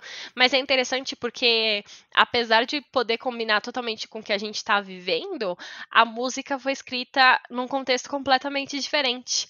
A Taylor escreveu sobre a experiência do avô dela na guerra de Guadalcanal, Guadalcanal, não sei, é, que os Estados Unidos se envolveu em 1942. O avô dela era um militar que lutou lá. E ela, inclusive, fala que ele falava muito pouco sobre isso, ela mal sabia como tinha sido, só que quando ele faleceu, ela foi pesquisar, o pai dela foi pesquisar e descobriu muito sobre a história. E ela até fala assim, é, na música, ela fala algumas coisas você não consegue nem falar sobre. Então ela menciona esse fato de que o avô dela nunca comentava sobre isso e tinha um trauma muito grande da guerra. Nossa, que legal, né? Bem, uma música bem, bem diferente do resto do álbum, né? Essa música é bem lentinha, né? Ela, nossa, Uhum. vai bem devagar, ela vai descrevendo tudo muito intensamente, mas tem essa história, né? E é até triste se você ouve, ela fala, é, mantenha o seu capacete, mantenha a sua vida, filho. É apenas uma, uma ferida aberta. Aqui está a sua rifle. Então, tipo, você tá machucado, mas você tem que lutar ainda, entendeu? E ela vai fazendo várias coisas, tipo, vem, o cara vendo pessoas morrendo e tudo mais. É, é uma música bem descritiva, sabe? Mas triste também. É, inclusive no finalzinho, né, que ela fala: você tem apenas 20 minutos para dormir, mas você sonha com essa epifania. É apenas um, um respiro de alívio para tentar entender tudo que você viu até agora. Uma analogia aí entre, tipo, tudo que ele passou e o que a gente tá passando agora, né? Uhum, exatamente. Mas aí a gente chega na nossa 14 música e muda totalmente o clima de novo, já tá tudo bem. É, foi só uma epifania, já passou, né? É, bem nessa vibe. Enfim, a nossa 14 música completa o nosso triângulo, né? Nosso triângulo de músicas, a trilogia. A última parte dessa trilogia daí do, do nosso Senhor dos Anéis, versão Taylor Swift. né? É isso. Essa é contada sob o ponto de vista do James, né? Que pegou a Augustine, de August, enquanto namorava a Beth, que é quem canta Cardigan. Pá! Exato, e nessa música ele tá pedindo pelo perdão da Beth, né? Querendo voltar muito ali e reconhecendo que errou feio, né? Exato. E aí tem, finalmente, eu vou contar esse easter egg, porque essa Hum. música menciona três nomes, que são James, que é o cara, Inês, que é a menina que conta a fofoca, tipo, ela que contou pra Beth que rolou. E aí tem a Beth, que é o, o James falando, tipo, Beth, me perdoa e tal. E esses são os nomes das três filhas da Blake Lively e do Ryan Reynolds. A Blake Lively, nossa Serena de Gossip Girl, Ryan Reynolds, nosso Deadpool. E os dois são super amigos da Taylor e ela usou o nome das filhas deles para uma música do álbum dela. Meu, mas precisamos falar sobre isso, né? Porque. Ah, não, são das. O James não é, não é filho. É filha. Ah, é Então, a James? É a James. Ah, tá. Inclusive, se Ah. você é a James, e aí tem muitas pessoas que acham que esse triângulo amoroso é um triângulo amoroso é queer, né? Tipo, lésbico ou bi. Ah, entendi. Porque as pessoas acham que são três mulheres, porque a Taylor se Possível. baseou em três meninas. Só que Então- quando a Taylor foi falar, é, foi descrever a música, ela falou o James, ela usou ele como um Ah, cara. tá. Então ela pegou o nome James, porque é um nome que pode ser usado feminino ou masculino, mas na cabeça dela, quando ela fala sobre a música, ela chama o James de homem. Mas as pessoas, muitas pessoas ficaram convencidas que era um triângulo amoroso com três mulheres. Ah, eu acho que ela podia ter ido por esse caminho, podia ter roubado essa ideia, aí seria mais legal. Então, ia Mas- ser legal, só que tem muitos fãs da Taylor que são muito, muito convencidos de que ela é lésbica e que todo o relacionamento dela até hoje foi uma fachada e Ai, que ela teve um, um romance épico com a Carly Kloss. As Ah, pessoas realmente- Ah, eu adoro essa tour com a Carly Close, eu As super pessoas- acredito nessa Existe uma fanfic gigantinha, gigantesca que chama que é a te- teoria Gaylor. Ai, gente, pra quê, né? É real. Então, eu acho que se a Taylor é, falasse que, a que era um triângulo amoroso de mulheres, ela ia acabar fomentando um boato entre os fãs, assim, que poderia ficar fora de controle, sabe? Mas vem cá, dúvida aqui. Você ficaria feliz se a sua amiga cantora falasse: Ah, eu vou escrever uma fanfic com o nome dos seus três filhos, em que dois deles se pegam? Eu não Então, sei. isso é um pouco problemático, né? Eu, fi- eu achei estranho, mas a Taylor sempre pede autorização. Ela não ia fazer sem pedir autorização. Sim, então, se eles certeza. deixaram. E olha que doido também. é, tem esse rolê deles se pegarem, mas a parte principal dessa música é. A terceira filha do- da Blake e do Ryan, eles nunca tinham revelado o nome dela. Ah, isso é verdade. Ela tinha, ela era mais nova, né? Ela tinha nascido há pouco tempo e eles decidiram não revelar. E aí, quando a Taylor lançou essa música, e aí as pessoas viram James e Inês. James e Inês são claramente as filhas dos dois. Então, Beth só pode ser a outra filha. Então, as Uhum. pessoas deduziram que era o terceiro, o nome da terceira filha, e no final era a mesma. Então, a Taylor Era foi a mesmo. responsável por revelar ao mundo o nome da terceira filha dos dois. Meu, ela, ela consegue lucrar até com, a, com o nome da filha do amigo, né? Muito Não, é bom. sério, muito bom. E aí, enfim, tem várias referências, né? As outras músicas, ela fala, tem, por exemplo, ah, eu estava voltando para casa andando em calçada de, de pedrinhas, e aí no, em Cardigan ela fala que tá andando de sapatos é, de salto alto em cima da calçada de pedrinhas. Ai, que é, tragédia, né? Essa, falam... essa imagem me dá uma agonia só de pensar. É, então, é uma boa boa metáfora isso aí, né? Sobre a é. dificuldade de andar. Não, e aí ele fala também diretamente, né, no, sobre o cardigan. Fala, você está aí com seu cardigan, tá me beijando no carro de novo, a gente parou na, no farol e tudo mais. Então, vai mostrando que no, no final ela realmente perdoou ele e tem toda essa história aí, a conclusão desse grande triângulo amoroso, trilogia de músicas. Inclusive, ai, ai, eu tô, sou muito aleatória, né? Ah. Mas, por causa desse, dessa música, desse triângulo, muitas pessoas acharam que a Taylor ainda ia lançar um terceiro álbum, porque ela manteve muito essa ideia de trilogias, né? Então ela lançou o Folklore, uhum. o Evermore, e as pessoas acharam muito que ela ia lançar mais um álbum para completar a trilogia, tinha até muito nessa vibe. Tinha até o um nome já, né? Qual que era o nome mesmo? Podia ser Woodvale, mas Woodvale é. foi foi flop, porque o que aconteceu foi que tava numa capa original do folclore, porque ela divulgou esse nome é, falsamente quando ela foi fazer as artes, porque ela não queria que vazasse, e Wood Vale tem exatamente a mesma quantidade de letras que folklore.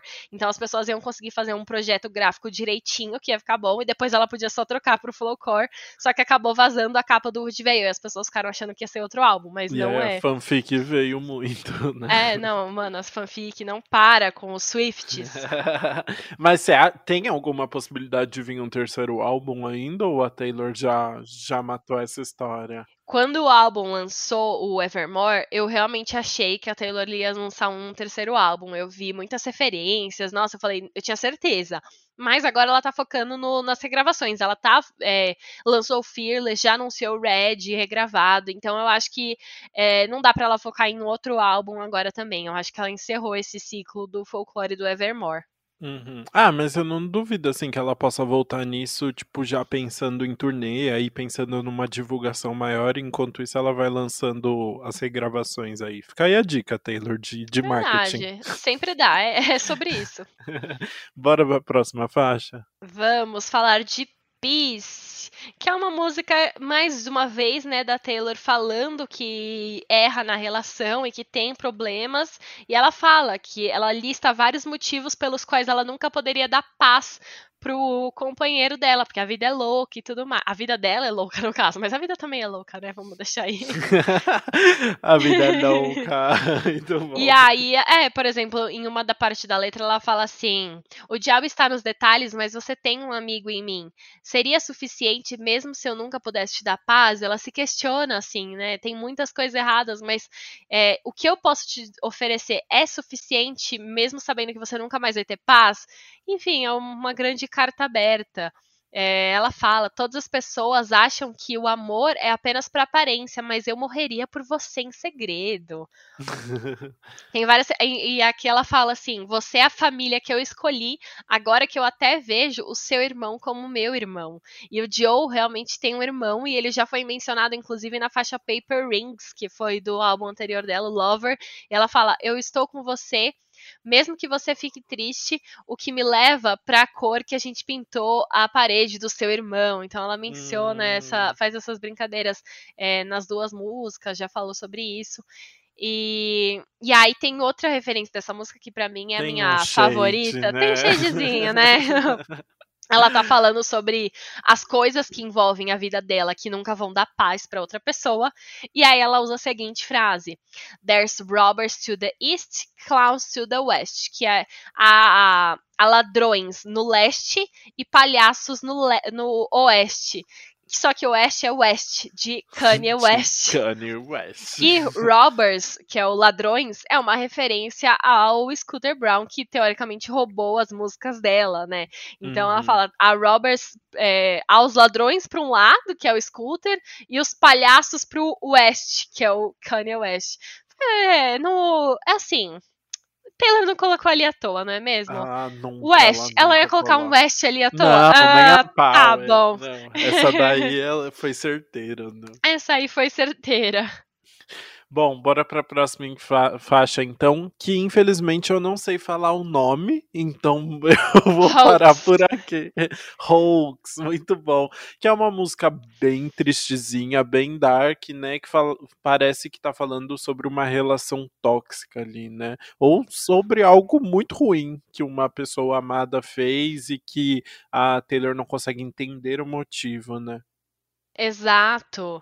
E aí ela vai citando, é muito engraçado porque ela ainda ama ele apesar de tudo isso. Ela vai colocando ele que meio que num, num pedestal assim. Você é a única pessoa, você é my only one, você é o meu sol eclipsado. Só que ao mesmo tempo ela faz umas referências, tipo, você é o único na minha vida, mas é umas coisas ruins, tipo, sol eclipsado. Ele não tá, ela não tá vendo ele. Fala, Aham. my smoking gun é tipo a arma que tá sa- saindo fumaça porque alguém acabou de atirar. Então é uma arma. My Aham. twisted knife é tipo a faca que alguém enfiou e torceu, assim, né? Então é uma pessoa que, tipo, é única pra ela, mas que ao mesmo tempo faz muito mal pra ela. Então é, é até tenso terminar o álbum assim, né? É uma música que vai crescendo muito assim na letra, né? Ela vai ficando mais dramática e vai você vai se envolvendo ali no meio desse drama todo dela, algo quase cinematográfico mesmo, né? Falando em cinematográfico, temos outra referência a filmes aqui. Ah, mais, mais uma Netflix aí que a Taylor É, viu. em Exile ela fala, né, que ah, eu já assisti esse filme e não gostei do final. E aqui ela fala, você sabe, você já sabia que o herói morria, então por que você viu o filme, entendeu? Hum, muito É, bom. eu percebi muito essa ref aí. E você e essa parte do, do crescer da música é muito real, né? Ela começa My only one. na, na, na", Aí depois ela vai direto. Stood on the cliffside Uhum. screaming, give me a reason. E então aumenta muito a música. Isso eu acho bem legal também. E... É, é bom porque faz uma boa transição da faixa anterior, né? De Peace, que tava muito, muito down também, né? E aí, essa é uma. Como é a última faixa do álbum, ela começa mais, mais para baixo e vai crescendo bem. A voz dela vai crescendo bem, né? Uhum. E aí eu tinha falado de cicatrizes, né? Essa música fala de novo. Você sabia que ainda doía por baixo das minhas cicatrizes de quando eles me tenta- tentaram me machucar, alguma coisa nesse sentido. Então, novamente, ela citando aí cicatriz, algumas, algum desses temas que aparecem frequentemente no álbum. E aí, assim, você pensa, acabou? Tão, tão tristezinho assim? É o fim? Mas não, a Taylor Não. resolveu isso na versão deluxe do álbum, que veio a faixa bônus, que foi The Lakes, que a gente comentou um pouquinho mais cedo, e que é uma faixa muito gostosinha, né? É, é muito legal. Ela fala justamente sobre escapar para um lugar meio calmo, longe do mundo. Vai ali para esse lugar que meio que vive em outro, outra realidade, sabe?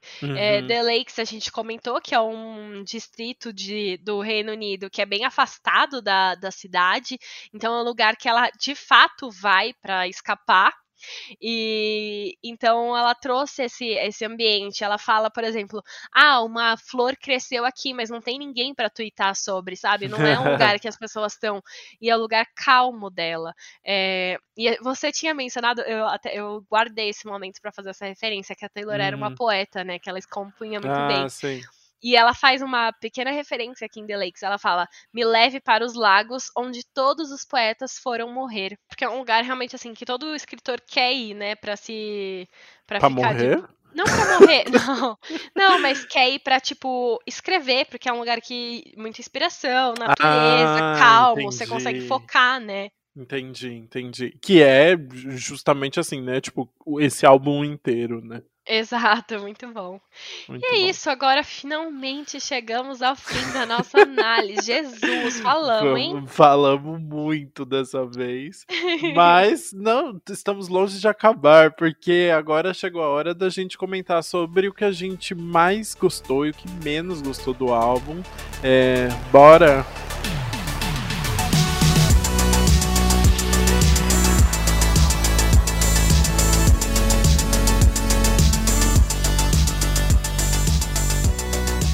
Vamos lá começar com a música que a gente menos gostou. Pode começar você. A minha tá fácil dessa vez, foi Peace. É, eu realmente. É, é, uma música que tem uma letra bonitinha ali, dela falando desse relacionamento e tal, mas é uma música muito lenta e que me cansou muito rápido, assim. Depois dos 30 segundos eu já não tava aguentando mais a voz da, da Taylor naquele tom de dramaticidade tão intenso.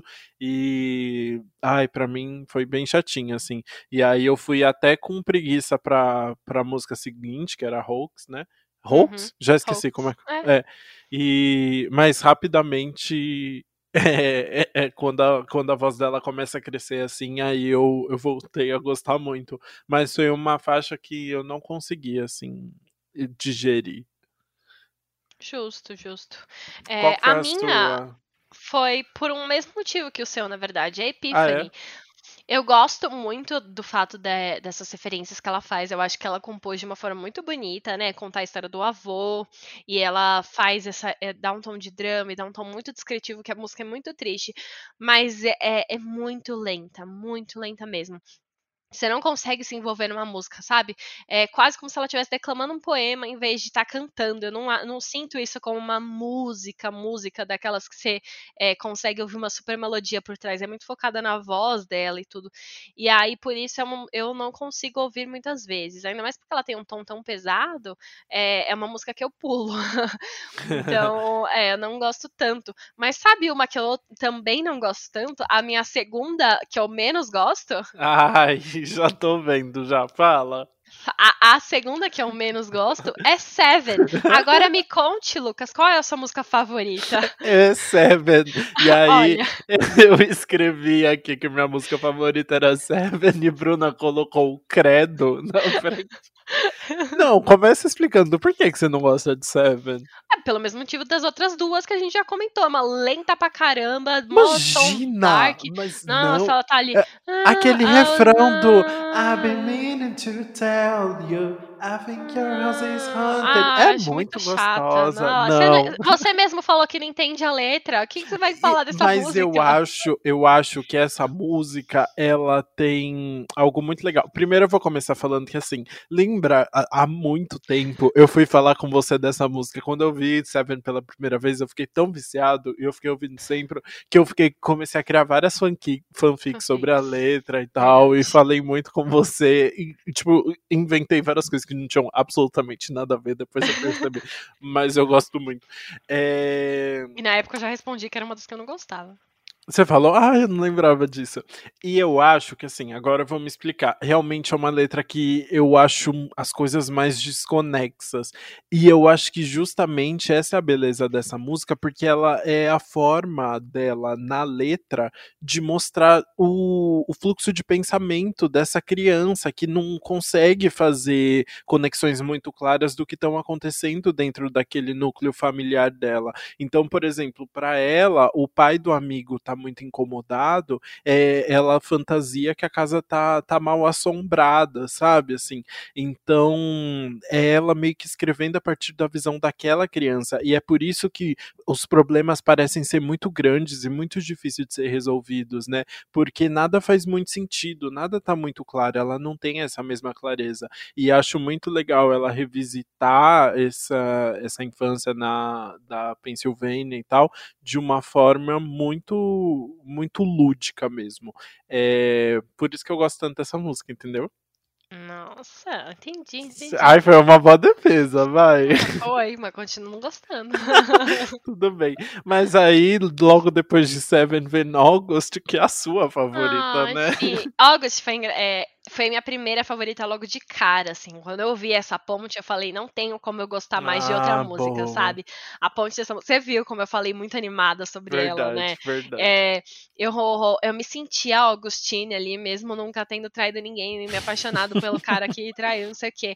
Mas, nossa, é, você se envolve na música de um jeito muito legal. E a, além disso, eu gostei muito da ideia do trio, né?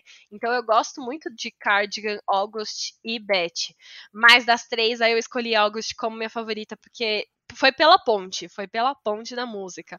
Só que aí, depois de ouvir muitas vezes, eu mudo de música favorita dentro do álbum. Hum. E aí a minha segunda música favorita, tipo, eu Ah, comecei lá gostando vem, de jogos. Vai, já vai E aí a outra. segunda foi Illicit Affairs. Eu Ah, comecei a ouvir mais depois, e aí foi a. Veio na lentinha, sabe? Que eu gosto da lentinha. A Illicit Affairs Uhum. vai na lentinha, né? E Uhum. como ela vai contando tudo. E aí depois cresce no Don't call me kid, don't call me baby. Nossa, essa aí, mano, pega no fundo da alma. É muito bom. Enfim, é pelo.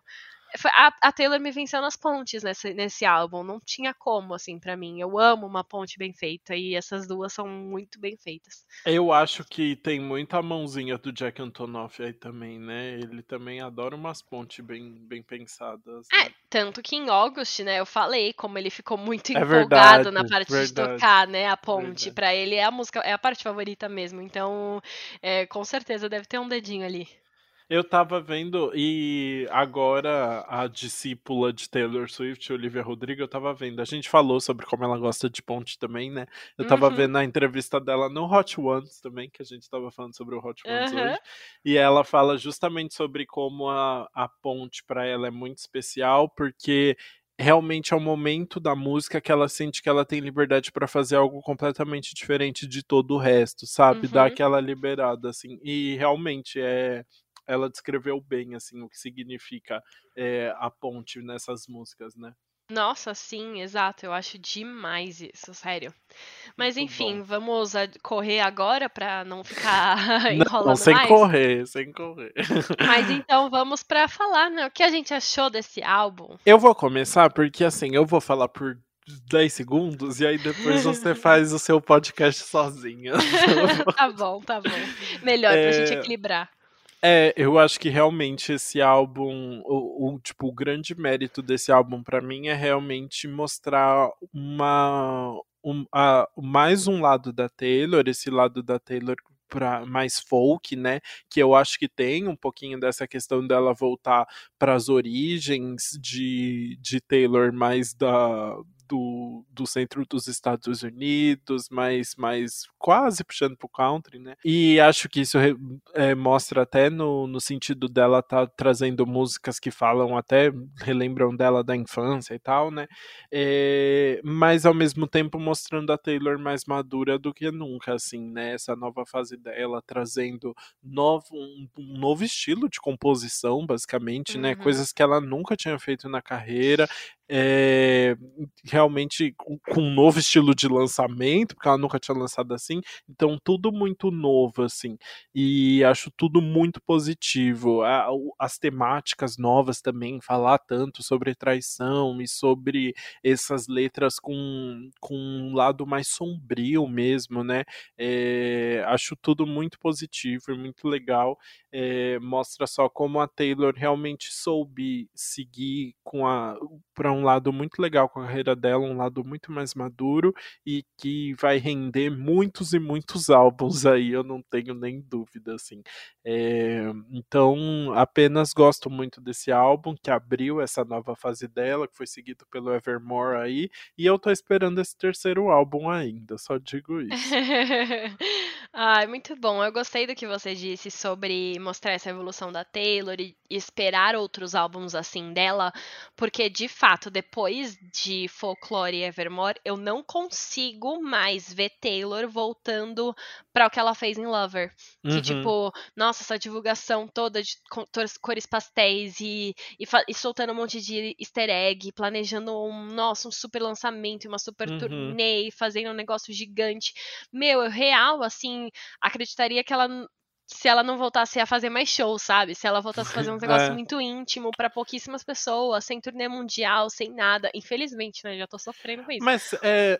Fala. Não, eu só ia comentar assim. É, eu acho que não. E não é nem só pelo momento de vida dela, mas é pelo momento de vida de todo mundo, assim, né? Tipo, eu acho que não cabe mais uma, uma turnê de estádios igual ela fez no Reputation, né? Uhum. A, a, a nova galera que tá ouvindo muito e tal tá curtindo Billie Eilish, tá curtindo, tipo, tudo menor, né? Tudo mais, Uhum. mais acústico e menos grandes produções, assim. E ela soube se reinventar muito dentro desse, desse espaço, né? Sim. É, o grande problema é que a Taylor consegue se reinventar dentro desse espaço, só que ela tem muitos fãs que não cabem nesse espaço. É, isso é verdade. É você que lute. É, então, é o que lute mesmo. Mas falando do álbum em si, eu, eu gosto muito, assim, é um choque, né, pra quem é fã e tava acompanhando todos os álbuns dela, mas também quem é fã e tá acompanhando, é, pegou essa transição do country pro pop, sabe? Então agora, uhum. ter mudado o popzão pra, para esse pop mais indie, folk, é uma coisa natural e você vai acompanhando a carreira dela desse jeito. Ela já fez mais de 30 anos, sabe? Não dá para continuar no que ela fazia antes. E é legal que os fãs estão crescendo junto com ela. Então, você vai acompanhando também sem se sentir, sem sentir que foi uma perda, sabe? É antes a gente tinha muito isso de, nossa, procurar easter egg em tudo, nossa, porque tinha cinco buracos na, na na cerca, então vai faltar cinco dias para alguma coisa. Não tem mais isso. Eu acho que a Taylor se chegou aqui de uma forma muito orgânica e fácil que todo mundo acompanhou. Então, eu vejo isso como uma forma muito positiva. E ela chegou nesse álbum, assim, eu acho que foi muito merecido o álbum do ano, porque ela conseguiu mostrar essa evolução com música boa. E ela mostrou que ela não. Aquilo que todo mundo falava antes, sabe? Que ah, ela só escreve sobre término, ela só sabe escrever quando ela tá falando da vida dela e não sei o que. Nossa, o que, que vai acontecer quando a Taylor tiver uma relação estável? Ela nunca vai ficar com homem porque ela não vai conseguir, não vai conseguir compor. E aqui tá ela escrevendo um álbum inteiro sobre situações fictícias, que ela consegue se inspirar um pouco na vida dela, mas ela pode se inspirar na história de uma outra mulher que morou na casa que ela morou um dia. É, tem músicas do Evermore que ela se inspirou em filmes, sabe? É, histórias que ela vê alguém acontecendo, que alguém conta. Ela consegue tirar música de tudo. Eu acho isso muito incrível. Eu acho que esse álbum veio para consolidar isso para todo mundo, sabe? Para o mundo, assim, como ela é, mudou como artista e os nomes que ela se reuniu nesse álbum, né? Trazer Bon Iver, é, Aaron Dessner também aumenta esse um pouco de respeito é, no público, sabe? A, no grande público, as pessoas que não acompanham sempre. Então ela se consolidou real como esse nome, espero que continue assim. Gostei muito também do Evermore e quero também o terceiro álbum, mas eu já estou um pouco cética em relação a esse, essa teoria. muito bom. É, adorei seus comentários. É muito legal ouvir uma pessoa que ó, acompanha a Taylor há muito tempo, né? E uhum. vendo de uma forma tão positiva todas essas mudanças, né? Oh. Mas assim, chega de falar de Taylor Swift. Chega, depois de uma hora e meia. Uma hora e meia. Vamos agora para o nosso quadro anti-single do que mal acompanhado. Tudo.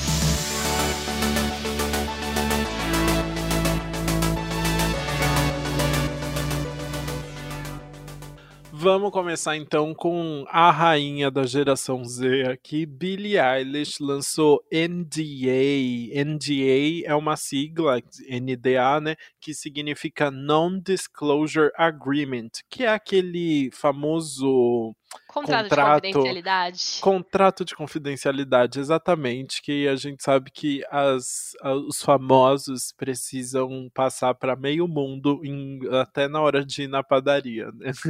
E aí a faixa integra o repertório do segundo álbum da Billie, o Rapper Than Ever, que será lançado no próximo dia 30 de julho, e ela apresenta um lado mais sombrio ali do, do próximo álbum e vem com, com um vídeo bem, bem tenso também, né? A Billie meio que sendo sendo seguida numa rua escura com vários carros quase batendo nela. Eu ficaria assustadíssimo gravando aquele clipe. Não, e sabe, quer saber o mais doido? Ele ah. foi feito inteiro em um take só. Ah, em um take só. Eu imaginei. A cara, a Billy dirigiu o próprio clipe, né? E a cara dela querer fazer isso. Uhum, né? Exato. É, Várias pessoas é... ao redor, mas ela tava lá, não foi usado nenhum dublê para ela. Exato. E me lembrou muito o clipe de All the Good Girls Go to Hell, porque é um clipe que a Billy também tá, é basicamente o clipe todo é ela andando por uma estrada também, né? A única diferença é que All the Good Girls to Hell ela é um anjo todo coberto em petróleo, que tá pegando fogo,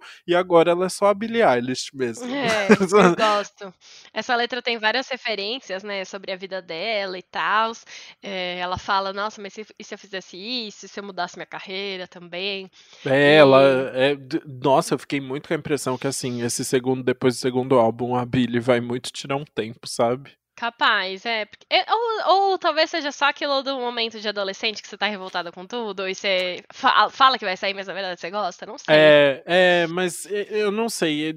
É porque não é muito o perfil dela ser. É, é, do, do primeiro álbum pra cá, a vida dela mudou muito e ao mesmo tempo algumas coisas se mantêm, né? Por exemplo, eu vi que ela continua morando na mesma casa e uhum. aí tem rolado o que rolou com a Taylor, assim, de muita ah, gente sim. durante a pandemia aparecer na porta. E teve um cara, inclusive inclusive, tipo, o Stalker mesmo, que apareceu sete vezes na porta da casa dela, e aí tem, fica toda aquela história de, tipo, pedir para tirar o, a casa dela do Google Maps, entrar com ordem de restrição, mas eu São acho que ela... muitas coisas tensas, né, na vida é, dela. eu acho que agora ela tá sofrendo, e aí aquela coisa, tipo, paparazzi fotografando ela, tipo, indo no carro, num momento que ela não queria, então eu acho que ela tá sofrendo todas as dificuldades da, desse momento de ter ela bombado vive... muito, né? É, muito ela... intensamente isso, né? Ela já falou bastante disso em Everything I Wanted também.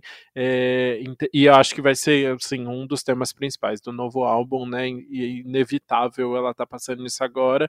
É, espero só que ela consiga encontrar uma forma de continuar produzindo as músicas maravilhosas dela sem sofrer tanto com, com toda essa dificuldade da, da fama, de morar em Hollywood e tal, né? Sim, é isso. E a nossa próxima faixa, então, é Permission to Dance, do BTS. Ela foi lançada junto com um EPzinho rápido que o BTS lançou também, que tem é, versão instrumental de Butter, que é o novo single deles, é, uhum. recente, né? Também tem uma, mais uma versão dessa. E essa faixa é legal porque ela foi co-escrita pelo Ed Sheeran. Então, Ed Sheeran Tudo. não voltou só pra carreira solo dele. Ele também foi lá e lançou uma música pro BTS, porque assim, se você não pode vencê-los, junte-se a eles. Exato. E regravou música pro, pro, do Red com a Taylor Swift, né? Ou seja, a gente vai falar tanto de Ed Sheeran ainda, né? Tanto. Porque e ele é faz é tudo. Não, e essa música é, é, bem gostosa, é bem popzinha, tem várias referências na letra, é, e inclusive viralizou no Twitter as pessoas. É, High School Musical foi parar nos Trending Topics, que as pessoas ficaram falando que parecia muito, principalmente o clipe, assim, mesmo. né? O clipe tem Aquele essa final, vibe bem né? de musical e tudo. É, é muito, enfim, é uma música bem divertida. Acho que vai entrar certinho pro verão do Hemisfério Norte. É, eu não consegui achar nada divertido, porque a música é uma grande comemoração, assim, tipo, da vitória na pandemia, assim, né? No é. final tá todo mundo tirando a máscara. E eu fiquei, gente, aqui não tá bem assim ainda. Vocês querem esperar mais ainda um pouco? Ainda não tô nesse clima, né? Nossa, sim, eu achei bem gatilho. Mas tudo bem, enquanto isso a gente aproveita e sonha. Agora eu vou pro meu lado mais emo aqui, pro lado da pessoa que não tá tão feliz quanto o BTS, com o lançamento de The Kid Laroi com Justin Bieber, a faixa Stay. É, uma, um fato muito legal é que essa faixa conta com a coprodução e com co-composição do Charlie Puth. Ou seja, juntou todos os boyzinhos da música pop, só faltou o, o Shawn Mendes ali para juntar todos os boyzinhos da música pop. Mas o The Kid Laroi, a gente já falou sobre ele aqui algumas vezes, inclusive porque ele já foi ali parceiro do Justin Bieber na faixa Unstable do Justice. Uhum. E o The Kid Laroi, ele, depois ele lançou o feat com a Miley Cyrus, que a gente comentou aqui também, e essa música vai integrar o álbum de estreia dele, e ele também é agenciado pelo Scooter Brown, então ele tá, foi tinha uma ponte fácil ali com o Justin Bieber. A, a faixa é bem legal, bem a, a vibe do que o The Kid Laroi tá trazendo, que é uma, uma música mais emo ali, né, trazendo umas referências do grunge que eu tô achando bem legal. E o clipe também ficou muito bem produzido assim, tem muito efeito especial, é um clipe que parece, tipo, tá o, o The Kid e o Justin andando por uma cidade toda que tá parada no tempo, e ficou muito bem feito, de fato. Gostei bastante da faixa, fiquei feliz com essa união. Sim, eu gostei também. Eu acho que combinou super os dois. Não, e, agora... você sabe que. Ah, desculpa, não, vou falar rapidinho, porque eu tô muito La Royer. Ou The Kidder. Eu tô acompanhando ele no Instagram. Ele, porque ele tá divulgando essa faixa Stay há muito tempo. Há muito e, tempo. Ele, e ele é mó animado no Instagram, né? Ele fica postando. Aí ele falava assim, gente, acho que eu vou postar agora essa música, hein? e aí as pessoas ficavam loucas, assim, é muito legal. É, eu adoro acompanhar esse menino no Instagram, ele se veste bem. Então eu tô muito viciado no The Kid Laroi, desde que a gente falou dele aqui no podcast pela primeira vez. E tô muito curioso para ver esse álbum que vem aí também. Arrasou! E aí, para terminar, então, esses lançamentos, na verdade, essa semana teve bastante, né? Então a gente teve que resumir, mas trouxemos uhum. Fit Your Love, que é o primeiro single inédito das Spice Girls em bastante tempo. Elas vieram comemorar o aniversário de 25 anos do single de estreia delas, né, que foi o Wanna Be. E aí elas trouxeram um EP que chama Wanna Be 25, né, 25, que tem a versão original da faixa, um remix, uma demo e essa música inédita que é Feed Your Love. É uma balada escrita pelas Spice Girls e também pelos mesmos compositores de Wanna Be, que é o Richard Beef Stannard e o Matt Rowe.